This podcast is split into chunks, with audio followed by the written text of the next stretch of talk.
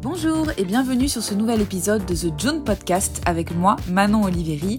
Épisode spécial puisque nous pouvons absolument affirmer que la crise sanitaire du coronavirus a impacté les entreprises qui rencontrent à présent de nouvelles difficultés affaiblissant leur dynamique. Si le redémarrage après le déconfinement début mai a été un véritable enjeu, Qu'en est-il de la situation globale aujourd'hui?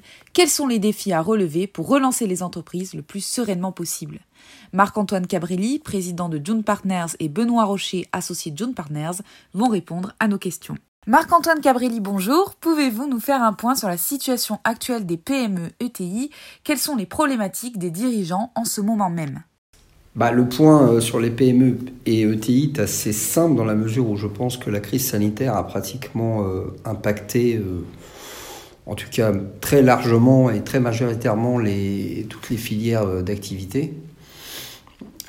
donc la situation actuelle des, des, entreprises, elle est à la fois très compliquée d'un point de vue activité, donc très compliquée d'un point de vue rentabilité, trésorerie.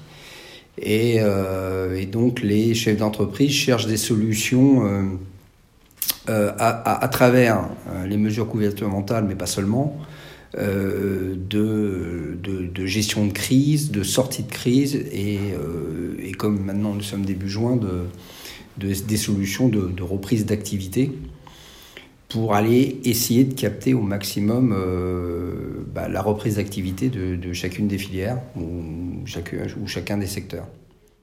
Je vous remercie Marc-Antoine Cabrilli d'avoir éclairé ces points et la difficulté du redémarrage pour les entreprises. D'après une étude du cabinet Exerfi, 60% des chefs d'entreprise interrogés prévoient des tensions sur leur trésorerie avant la fin de l'année. La trésorerie est donc une priorité absolue. Quel dispositif devons-nous mettre en place pour gérer au mieux ce problème selon vous?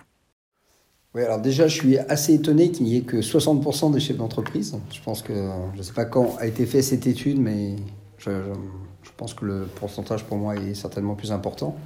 Bon, il n'en reste pas moins que euh, c'est euh, finalement de piloter l'entreprise par la trésorerie. Et ça, c'est le meilleur dispositif. Donc, à savoir euh, déjà de bien connaître ses prévisions de trésorerie à, 13 semaines pour anticiper bah, tous les éléments euh, les éléments brutaux en termes de rupture de la, trésorerie. Donc après, c'est de faire, euh, un, enfin, ou en parallèle, tout un plan d'action sur la réduction du besoin en fonds de roulement. Donc bien évidemment, euh, très vigilant sur toute la partie créance client, mieux gérer certainement en effet ses stocks et avoir des mesures de décaissement en tout cas appropriées. Euh, alors dans un contexte où bien évidemment il est plus sain euh, de respecter euh, les, délais fournisseurs. Et après, c'est bah, de disposer ou d'activer tout le dispositif et les mesures gouvernementales qui ont été prises en début de crise sanitaire, donc à savoir tous les décalages de paiement de charges fiscales et sociales, décalage des remboursements aussi d'emprunts et puis euh, d'optimiser euh, aussi l'ensemble de ces financements, et en particulier ces financements d'actifs. Et puis après, il y a le fameux prêt garanti par, euh, par l'État, où on peut obtenir une ligne jusqu'à 25% du chiffre d'affaires de l'année N-1, où là, bah, c'est se tourner vers ces banques et de faire cette demande officielle. Et pour faire cette demande, bah, bien évidemment, on doit avoir un minimum d'éléments euh, autour euh, d'une prévision de trésorerie sur les 12 mois qui viennent. Euh, voilà, donc c'est d'abord avoir une vision claire de sa trésorerie et de ses prévisions de trésorerie. Deuxièmement, être vigilant sur son BFR, d'optimiser ses financements et d'aller mettre en place toutes les mesures prises par le, par le gouvernement pour bah, bénéficier au mieux et optimiser la trésorerie dans ces temps compliqués. Merci beaucoup Marc-Antoine Cabrelli pour votre intervention. Nous passons dès à présent à Benoît Rocher concernant la gestion du déconfinement, puisque qui dit déconfinement et redémarrage dit aussi une toute nouvelle organisation des entreprises.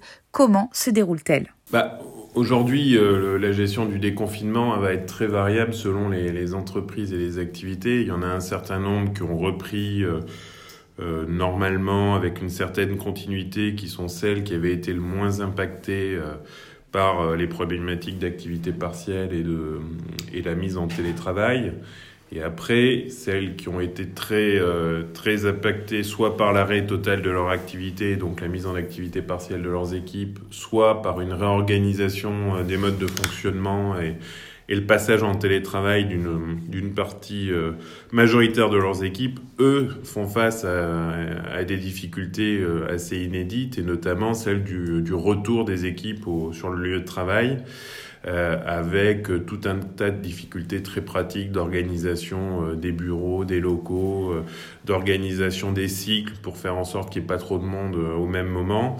Bref, une logistique complexe et en plus des difficultés liées aux, craintes ou au manque d'envie de certains de revenir sur le lieu de travail. Donc on est face à cette situation assez, assez particulière et qui en plus vient, euh, vient se, se, cogner à bah, la réalité qui a été décrite par Marc-Antoine, à savoir euh, des incertitudes sur l'activité, une reprise qui se fait sentir mais euh, sur laquelle on n'a pas forcément de visibilité durable.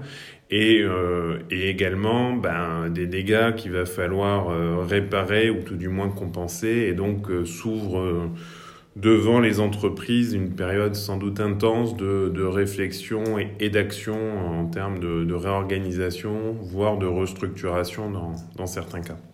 Merci Benoît Rocher. Donc malgré euh, cette difficulté que traversent les entreprises en ce moment même, avec tous les nouveaux enjeux euh, qu'elles doivent faire face, quelles mesures pour embarquer les équipes tout en maintenant les règles d'hygiène imposées par le gouvernement Alors, bah, moi, je n'opposerais pas forcément la, la notion de, règles d'hygiène et le, fait d'embarquer les équipes. Aujourd'hui, c'est un état de fait. Euh, on a de nouvelles conditions de travail et qu'on doit, respecter.